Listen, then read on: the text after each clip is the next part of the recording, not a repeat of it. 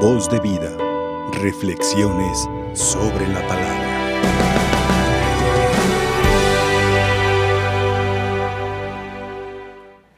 Hermanos, Jesús estaba orando, dice el Evangelio de hoy, y fue tanto su manera de relacionarse con el Padre Dios que los apóstoles quisieron el hecho de también orar como Él.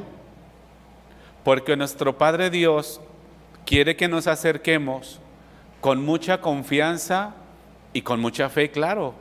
Porque sin fe y sin confianza nos relacionamos con un Dios frío. Y eso es lo que Jesús no quiere. Quiere que nos relacionemos con nuestro Padre Dios, Creador, de una manera afectiva, cercana, como cuando te relacionas con tus padres, tus amigos, tus cercanos. ¿Cómo nos relacionamos? Fíjense, la manera de relacionarnos con la gente, con nuestro ambiente. Cuando llegas a tu casa, sientes mucha confianza. Hablas, hasta a veces hablamos de más. Pero cuando estamos adelante de Dios, nuestro Señor, debemos de relacionarnos con mucha confianza y fe como si lo estuvieras haciendo con un amigo, con alguien que ama cercano, tus papás, tus hijos, tus amigos y toda la gente. Por eso cuando vieron a Jesús orando, es cuando dijeron, enséñanos a orar, no tanto la mecánica de las palabras, no tanto el qué voy a decirle a Él, sino cómo voy a hablar con Él, el cómo, el cómo.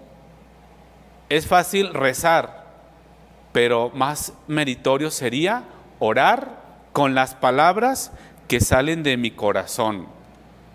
Y por eso los apóstoles, al verlo postrado, al ver a Jesús ahí delante del Padre Dios durando horas y horas y en la noche, pues claro que se les antojó decir, queremos orar como tú, enséñanos. Y entonces Jesús nos enseña, bueno, aquí él inventó el Padre Nuestro, pero de su propia experiencia, de su propia fe, enseñó el Padre Nuestro que ahora lo rezamos, pero que muchas veces mecánicamente hay que volver al principio. ¿Qué dice el Padre Nuestro? Del corazón de Cristo. Cuando oren digan así, Padre, ya no le decimos Dios ni Yahvé. Padre que estás en los cielos, santificado sea tu nombre. Y viene una relación de peticiones que debemos de saborear y que debemos nosotros de vivir en nuestro corazón. No decir mecánicamente ya me lo sé, pero espiritualmente, ¿cómo lo dices? Ah? ¿Cómo lo dices? La oración del Padre nuestro es una manera de relacionarnos con nuestro Padre Dios diariamente, de decirle, Señor, mi día, mi ofrenda, mi vida, mis palabras, mis pensamientos van en ese sentido de confiar en ti, Padre. Lo que sea, que sea tu voluntad. Lo que me pase, que sea lo que tú quieres. Qué importante es orar así.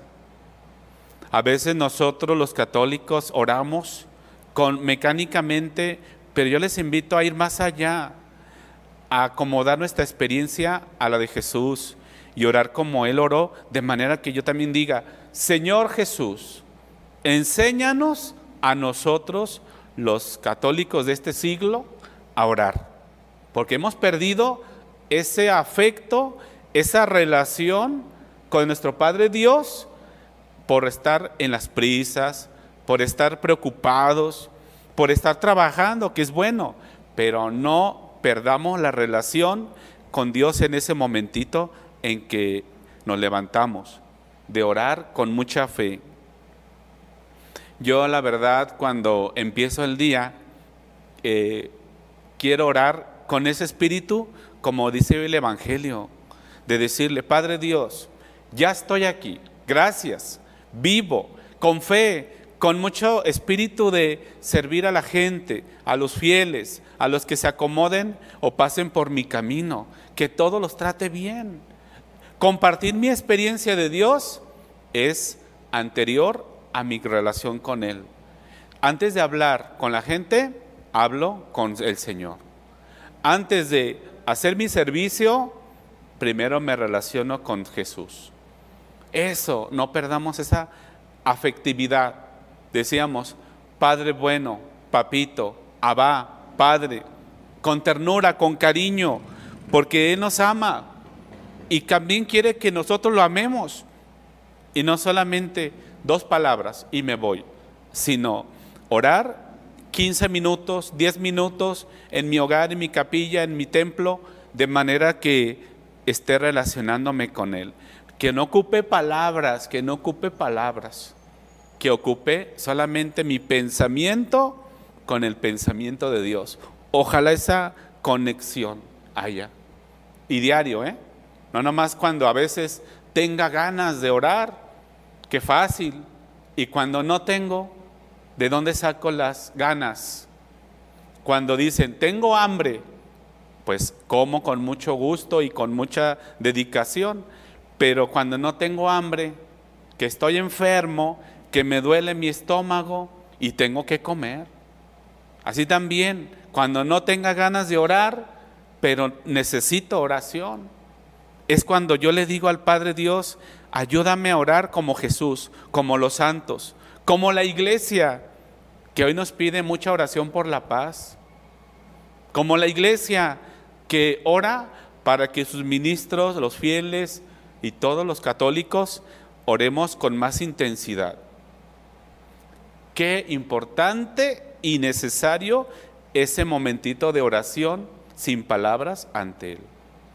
Por eso, hermanos, aprovechemos esos tiempos, aprovechemos nuestra capacidad que Dios nos dio de hablar con Dios. Aprovechemos la vida, presente y futura, porque allá en el cielo vamos a estar orando, pero persona a persona, viendo cara a cara a nuestro Dios, cara a cara con la Virgen, cara a cara con los ángeles que nos van a estar rodeando, como rodea hoy esta asamblea ¿Para qué?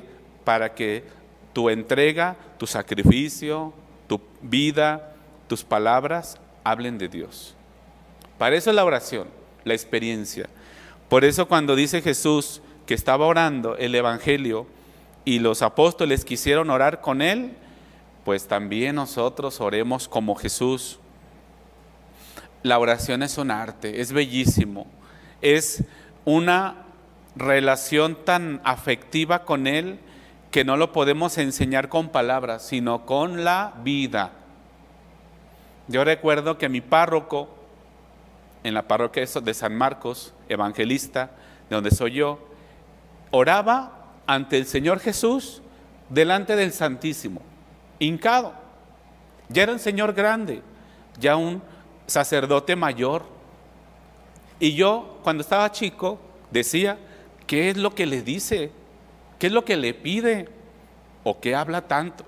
En silencio, pero oraba. Entonces, yo aprendí la manera de orar porque él me decía, yo quiero que tú seas misionero. Ojalá seas un misionero en tu vida sacerdotal.